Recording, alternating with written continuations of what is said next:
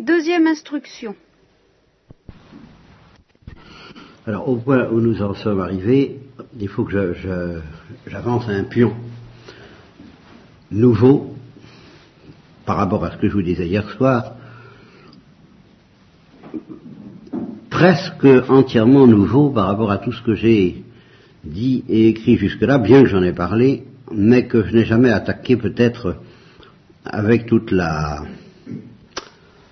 toute l'ampleur que ça réclamerait, que ça réclamera. J'ai essayé de le faire au cours d'une retraite prêchée euh, peu importe où.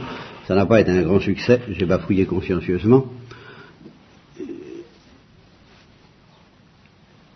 Euh, c'est vrai que j'en ai jamais parlé vraiment.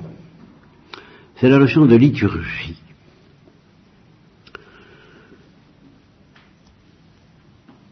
Elle est absolument euh, irremplaçable, c'est elle qui justifie en particulier l'introduction de la notion de sacerdoce.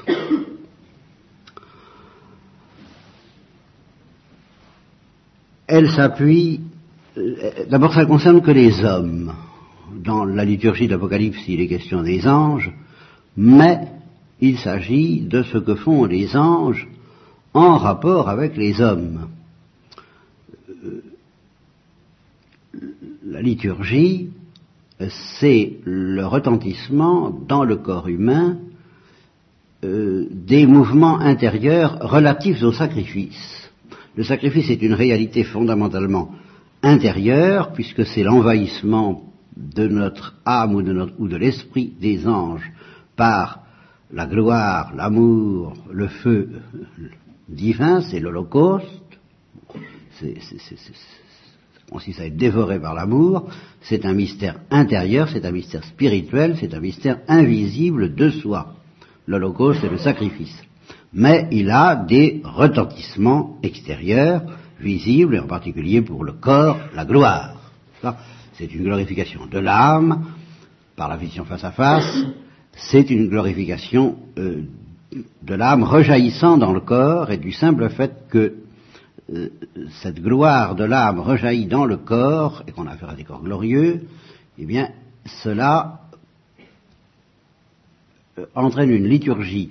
Pour qu'il y ait liturgie, il faut y ajouter peut-être une notion supplémentaire euh, qui est celle de collectivité. Il y a quelque chose de social, de multiple dans la liturgie. Est-ce qu'on pourrait parler de liturgie s'il n'y avait qu'une seule créature humaine, le Christ par exemple sans la Sainte Vierge même, et que le Christ rende honneur à Dieu avec son corps, en un sens peut-être quand même. Vous voyez, du moment qu'il y aurait, euh, encore faudrait-il que ce corps euh, ait affaire à quelque objet corporel qui signifie plus ou moins la divinité, ou qui signifie ce qu'il offre à la divinité, ce qui, je, ne sais pas, il faudrait qu'il y ait un lieu. C'est assez inconcevable, un, individu humain euh, solitaire. Bon, Quoi qu'il en soit, la liturgie, c'est essentiellement une activité céleste des corps.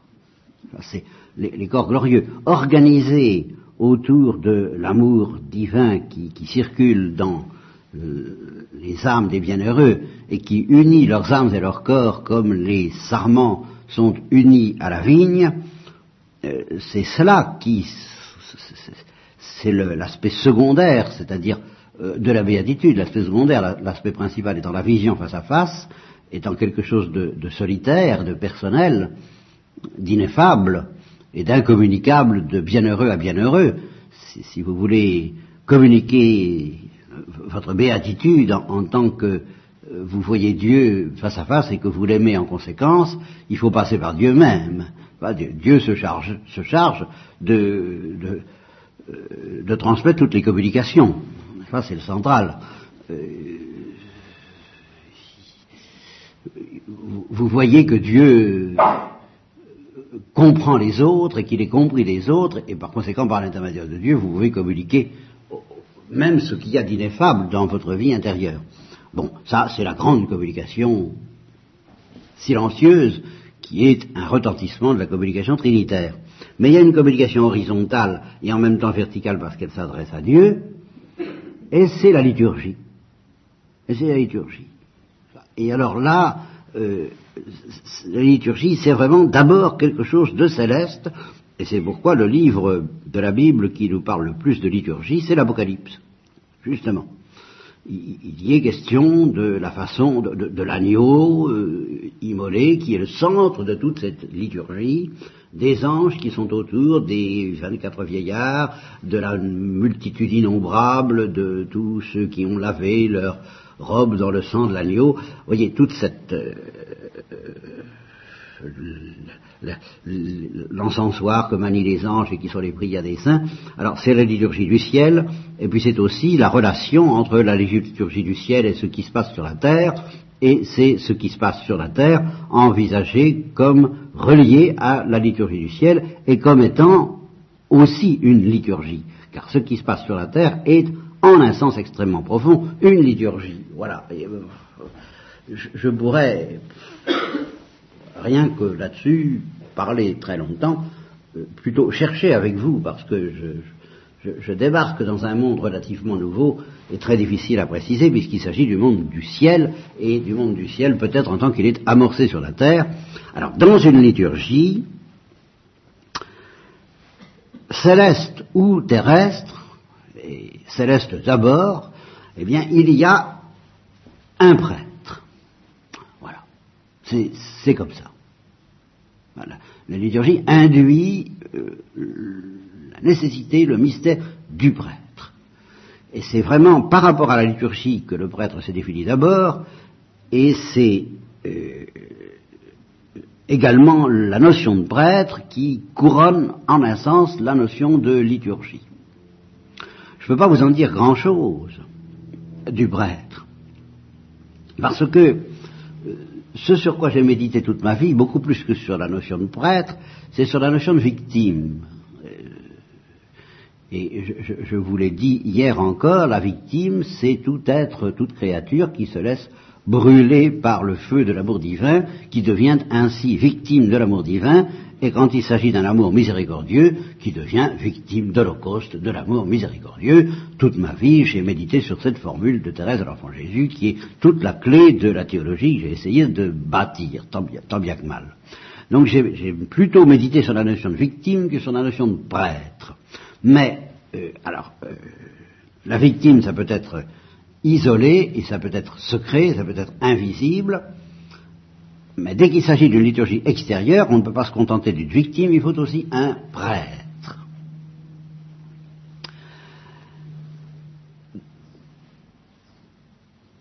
Il y a dans l'Épître aux Hébreux des considérations générales sur le sacerdoce.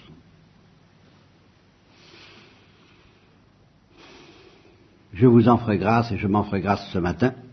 Moi, je constate simplement que le seul prêtre qui ait été considéré comme digne d'être prêtre, c'est-à-dire de poser des actes qui, d'une part, représentent tout le genre humain auprès de Dieu, qui ont valeur pour, au nom de tout le genre humain auprès de Dieu, et qui, d'autre part, transmettent au peuple les paroles de Dieu et l'amour de Dieu, qui est en même temps le canal de cet amour qui va faire des victimes. L'amour fait des victimes, l'amour fait des ravages dans les rangs des fidèles. Il fait des victimes. Et il fait des victimes par l'intermédiaire du sacerdoce. Le sacerdoce est le canal, l'instrument conjoint de la divinité par lequel passent euh, les, ravages de l'amour divin. Alors ce prêtre, c'est Jésus-Christ, vrai Dieu et vrai homme, et c'est cette dignité de l'incarnation, cette dignité d'être vrai Dieu et vrai homme, qui lui permet d'être prêtre. Alors ça, là-dessus, je me sens vraiment en péril de balbutiement, pour ne pas dire de bafouillage, si je voulais euh, m'attarder pour creuser ces notions-là. Euh, ça prouve que j'ai encore du pain sur la planche, euh, que malgré tous les efforts que j'ai faits, je, suis arrivé quand même à, un certain finistère. Je, ne dis pas quelque chose de satisfaisant, mais je veux dire à une pointe au-delà de laquelle il me paraît difficile d'aller euh, plus loin sur la terre, au moins pour moi, en ce qui concerne la notion de victime. Mais en ce qui concerne la notion de prêtre, alors là, je ne suis pas du tout sûr d'être arrivé au bout, et même je suis bien sûr euh, de ne pas être arrivé au bout. Euh, j'ai eu toujours l'instinct, et je crois devoir le maintenir, euh, j'ai failli me rétracter hier soir, en y repensant à votre sujet euh, pour, ce matin, et puis, euh, réflexion faite, persiste et signe, je, m'obstine à distinguer entre le, rôle du prêtre et le rôle de l'immolateur. Bon, pourquoi j'ai, hésité, je vous le dirai peut-être.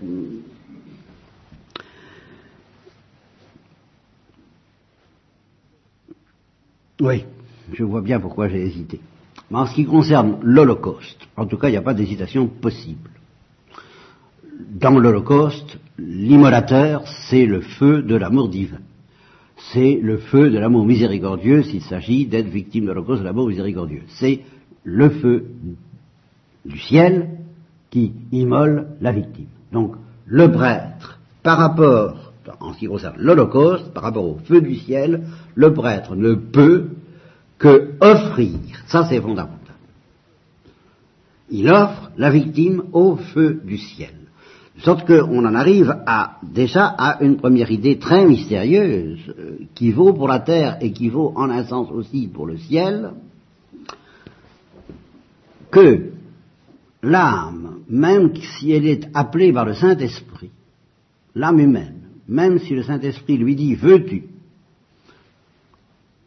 t'offrir à moi comme victime de mon amour euh, infini ou de mon amour miséricordieux, euh, cette âme est invitée à passer voir le prêtre pour demander au prêtre de l'offrir en victime à l'amour miséricordieux. Pourquoi? Ben parce que c'est comme ça, j'en sais rien. Je ne sais pas. pour le moment, je ne peux pas vous dire plus. C'est comme ça. Là, voilà. Hein. ne m'embêtez pas sur des questions de sagesse, à savoir pourquoi. Euh, c'est un fait. Euh, c'est un fait. Alors on pourrait dire qu'il y avait une exception, c'est que le Christ n'a pas besoin de prêtre pour s'offrir lui-même comme victime de l'Holocauste à la mort miséricordieux. Eh bien, je regrette. Je regrette. Même dans l'acte par lequel le Christ s'offre comme victime, en disant Ô Père, tu n'as pas voulu justement sacrifice ni holocauste, alors j'ai dit Me voici, me voici qui m'offre en victime à ton amour miséricordieux, eh bien il fait acte de prêtre. C'est lui-même qui est le prêtre. Mais ce n'est pas uniquement en tant que victime qu'il s'offre. C'est comme si même lui, comme victime, avait besoin pour être fait officiellement, il y a cette notion-là qui est la notion clé dans la liturgie et dans le sacerdoce, pour que son offrande ait une valeur officielle agréée par Dieu, il faut qu'elle soit présentée par lui comme prêtre. Et alors, euh, je, m'explique un peu, je m'explique un peu, je vais tout de même peut-être vous dire un tout petit, un tout petit pourquoi, mais qui ne va pas nous satisfaire entièrement. Tout ce qui arrive au Christ en tant que victime de l'amour miséricordieux, qu'est-ce que ça suppose? Ça suppose qu'il soit innocent. Autrement, je, termine ma phrase tout de suite. Tout ce qui arrive au Christ en tant que victime de l'amour miséricordieux, ça aurait pu théoriquement arriver à la, Sainte Vierge. S'il avait plu à Dieu, l'Immaculée Conception aurait pu être conçue avec la vision face à face, comme l'a été Jésus-Christ.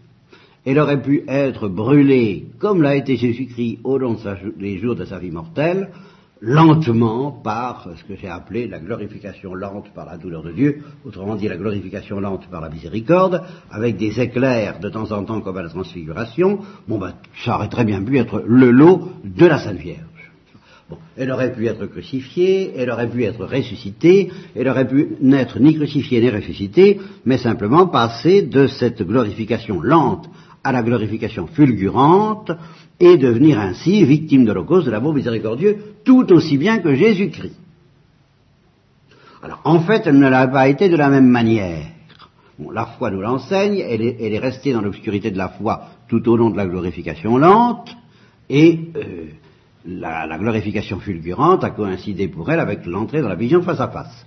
C'est un privilège unique du Christ que de connaître une glorification lente avec la, avec la vision face à face. C'est-à-dire que son âme n'a jamais connu de glorification lente. Il a tout de suite été dans la glorification fulgurante de la vision. Mais son corps, son psychisme, sa sensibilité ont été dans la glorification lente. Bon, ça c'est l'ordre du fait, ça fait une différence dans la manière dont la Sainte Vierge est victime de l'amour miséricordieux et dans la manière dont le Christ est victime de l'amour miséricordieux.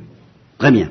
Mais je dis, bon, ça c'est un fait, Mais ça aurait pu être autrement, et théoriquement, la Sainte Vierge aurait très bien pu être gratifiée de la vision face à face et faire comme son fils, et avoir le même degré d'amour et de charité. Certains théologiens soutiennent que, à la fin de son progrès, car là aussi il y a une différence entre le Christ et Marie, mais nous verrons justement qu'elle est suspendue à quelque chose d'autre dont je ne parle pas pour le moment, euh, euh, le, Christ et Marie, il y a cette différence que le Christ ne progresse pas en charité. Il est tout de suite au, sommet, au maximum. Il, il, est au paroxysme de la charité.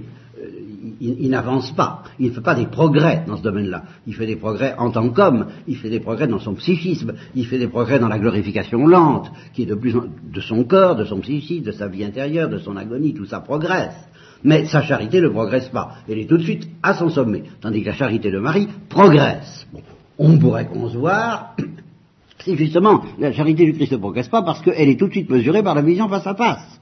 Et qu'une fois qu'on est dans la vision face à face, on est fixé. On, est, tout de suite au maximum de l'amour qu'on peut donner à Dieu. Il ne peut plus avancer. Bon, alors si la Sainte Vierge avait été dans la vision face à face, elle non plus n'aurait pas progressé dans l'amour. Elle aurait été comme au ciel, fixée dans un, même amour. Tout ça, euh, théoriquement, c'est concevable.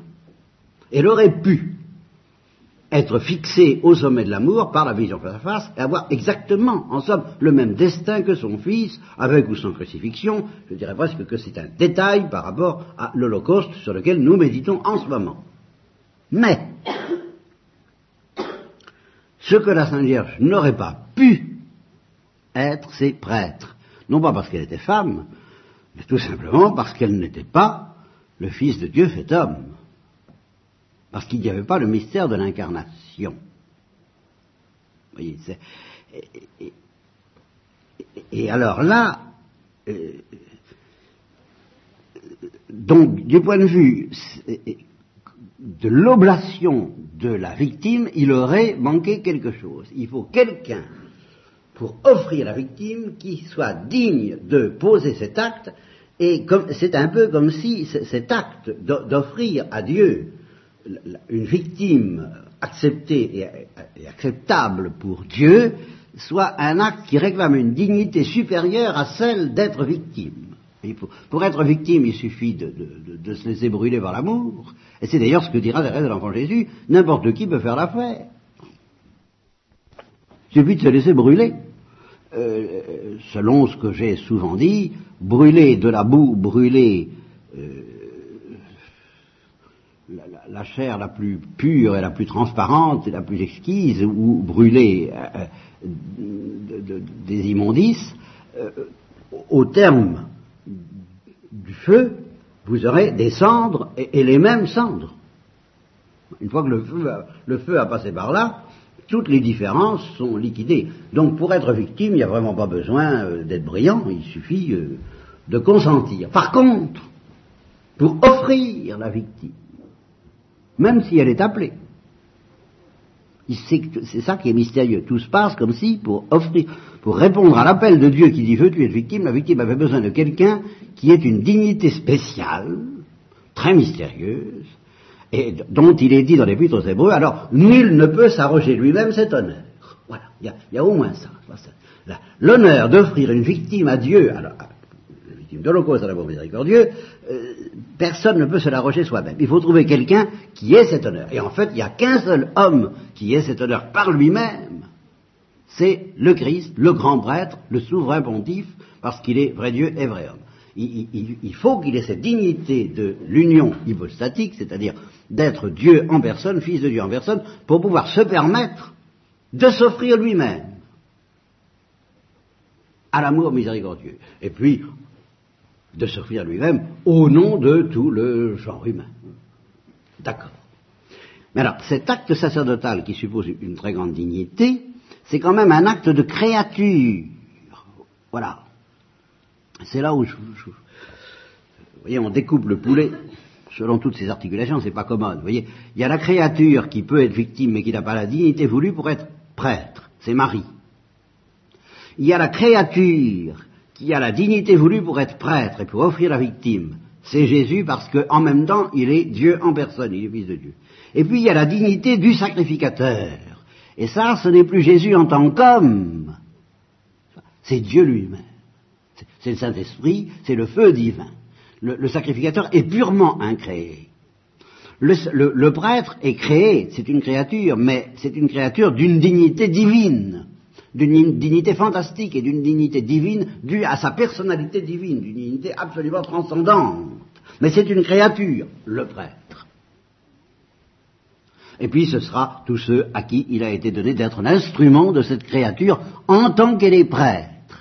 Et comme le dit Jean-Paul II, bon, bah, ça c'est la, plus grande dignité qui puisse être donnée à un homme, bien supérieure à celle d'être pape, vous voyez, ou, évêque.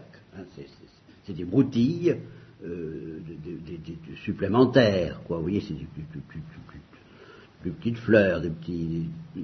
D'ailleurs, des, la, dignité papale en particulier, celle-là, on est sûr qu'elle disparaît au ciel.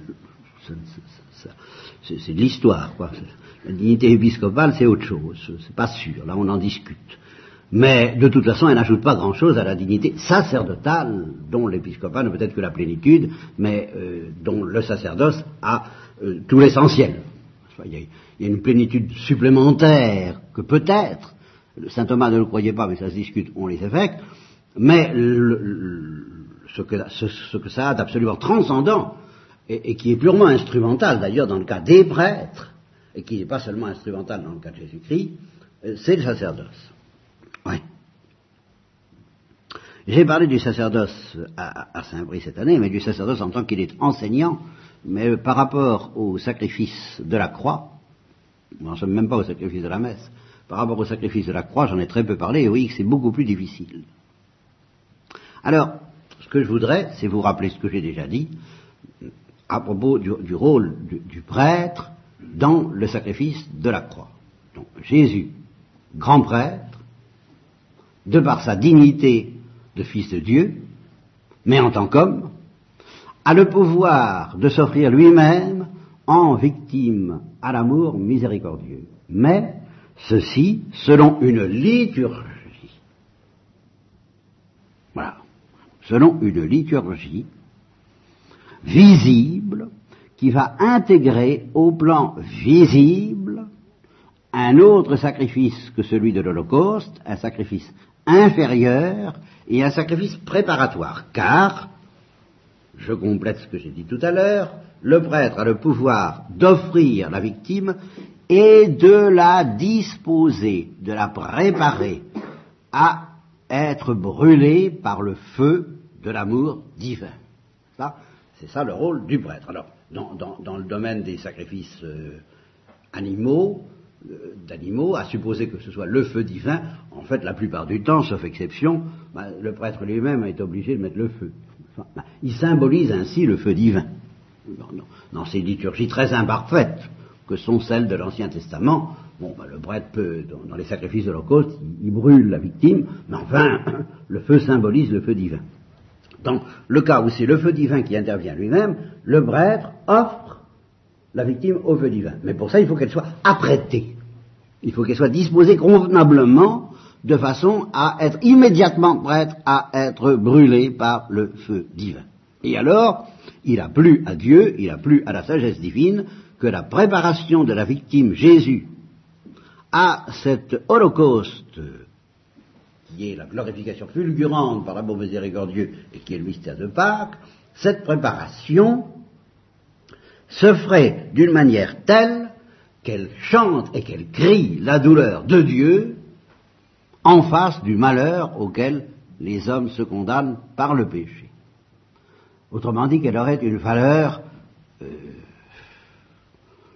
d'épiphanie, de manifestation du secret de la miséricorde ou encore du secret de la douleur de Dieu? De sorte que le sacrifice d'Holocauste va intégrer à titre de préparation, c'est ce qu'on appelait justement dans la liturgie latine la feria sexta in paraceve, le vendredi saint de la préparation, à titre préparatoire pour le grand holocauste de la miséricorde, la victime allait être immolée d'une manière sanglante. Ah, ce ne serait pas le feu, il y aurait une immolation sanglante qui aboutirait d'ailleurs à une mise à mort, mais qui ne serait qu'une préparation par rapport à la grande immolation qui, sera, qui sera, elle, une résurrection par le feu de l'amour miséricordieux. Cette immolation sanglante, c'est là où j'ai été tenté de dire, ah, là, c'est Jésus lui-même qui est l'immolateur. Pourquoi? Parce que si on ne dit pas, à première vue, en apparence, si on ne dit pas que c'est Jésus lui-même qui est, vraiment l'agent d'immolation du sacrifice sanglant du vendredi saint, alors il faut dire que ce sont les juifs et les romains, les juifs en le condamnant à mort et les romains en le crucifiant, qui sont les agents d'immolation du Christ. Or, comme ils sont les agents d'un péché détestable et horrible, euh, ça ne convient pas. Et ça convient d'autant moins que, en fait, alors ça, le Christ ne l'envoie pas dire, euh, il n'aurait rien pu faire si le Christ avait eu le moindre idée de se défendre. Euh, personne ne me prend ma vie. C'est moi qui la dépose. nul ne peut prendre ma vie, nul ne prend ma vie, c'est moi qui, en refusant de me défendre, conformément à la parole à Catherine de Sienne, ce n'est pas, ce ne sont pas les clous qui vont fixer la croix, c'est l'amour, c'est parce que, je, leur ai dit, allez-y. Ils étaient, en somme, mes agents d'exécution. Alors quand un, policier ou un général donne l'ordre de lancer une bombe atomique, par exemple, ou une bombe quelconque, l'agent d'exécution n'est pas, pas, le principal officiant de cette liturgie horrible qui consiste à bombarder.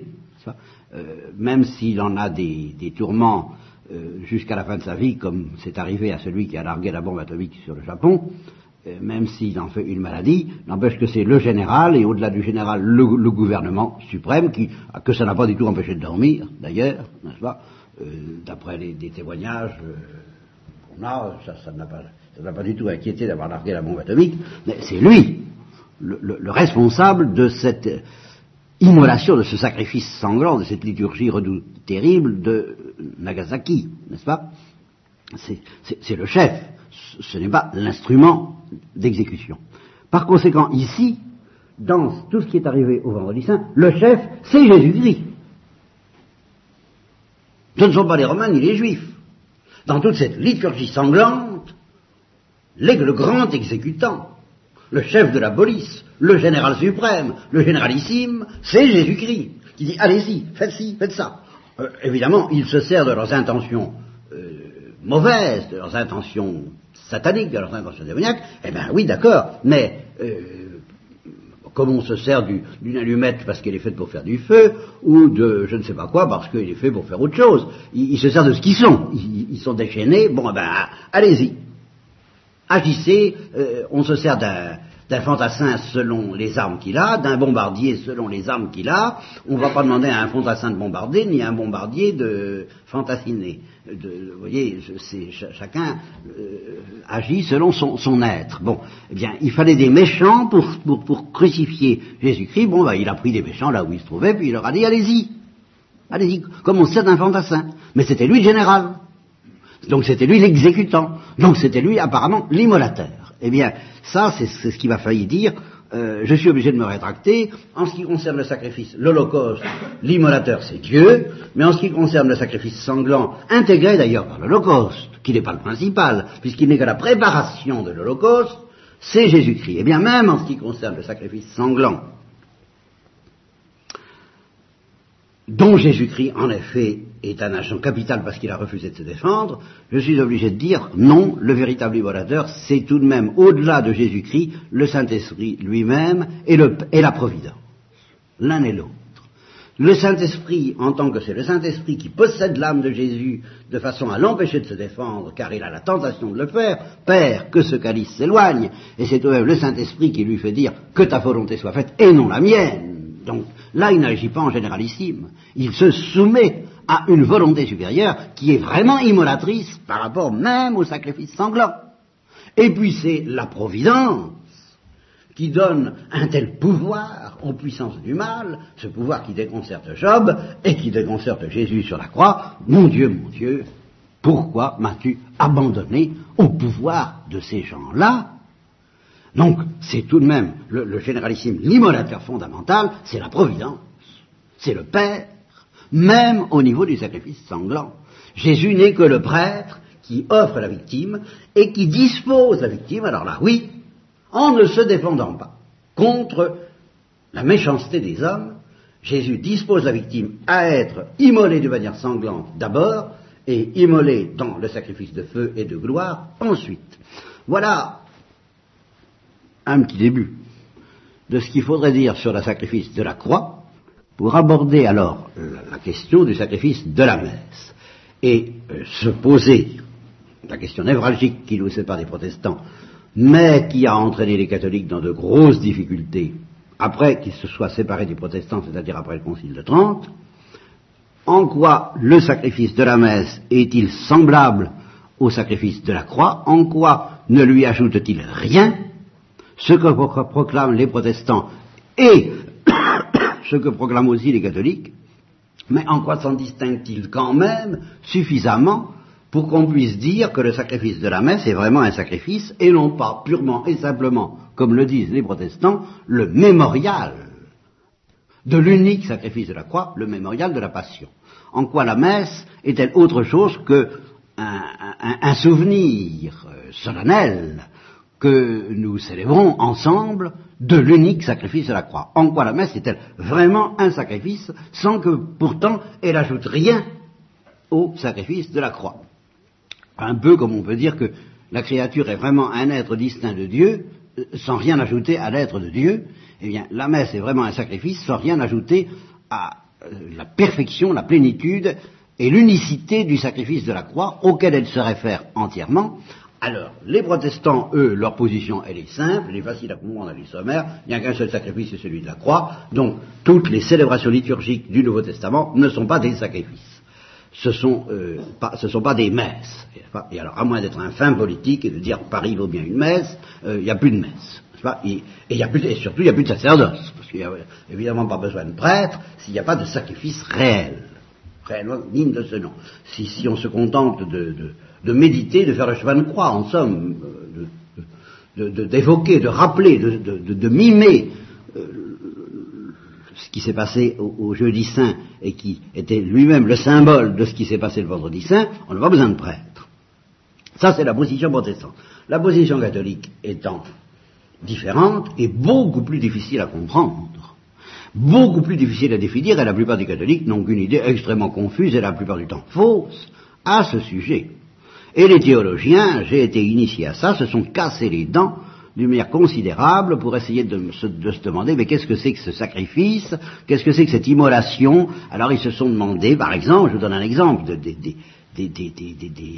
euh, ruminations plus ou moins aberrantes auxquelles les théologiens catholiques se sont livrés après le Concile de Trente pour justifier qu'il y ait quelque chose euh, digne d'être appelé sacrifice à la messe, eh ben, ils, se sont euh, imaginé que la, séparation du, vin et du pain euh, était une sorte de d'immolation subie euh, mystérieusement par le corps du Christ euh, et, que le sacrifice de la messe avait quelque valeur immolatrice par rapport au corps du Christ. Je, vous ferai grâce de, toutes ces recherches des, théologiens à ce sujet, mais je reconnais qu'aucune explication satisfaisante, vraiment satisfaisante, ne m'a été donnée au cours de mes études. Euh, il m'a semblé en découvrir une récemment. J'essaierai de vous en faire part et ainsi j'essaierai que votre, vous puissiez être intellectuellement à l'aise à la messe, de façon à euh, voir bien très clairement en quoi la messe n'ajoute rien et en quoi elle ajoute quand même quelque chose à l'unique sacrifice de la croix et en quoi elle mérite d'être appelée elle aussi un sacrifice, mais comme me le disait mon professeur de théologie, un sacrifice sacramentel, mais je me demandais bien ce que ça voulait dire, et c'est justement là-dessus que les théologiens ont, erré, comme je vous le dirai, parce que du fait que la messe est un sacrifice sacramentel, ils sont mis à chercher dans la messe une immolation sacramentelle, et j'espère vous montrer que cette notion n'a rigoureusement aucun sens, et que c'est pas dans cette direction qu'il faut chercher pour donner un sens à l'expression capitale, la messe est un sacrifice sacramentel, un véritable sacrifice, mais sacramentel. C'est ce que nous essaierons de voir la prochaine fois.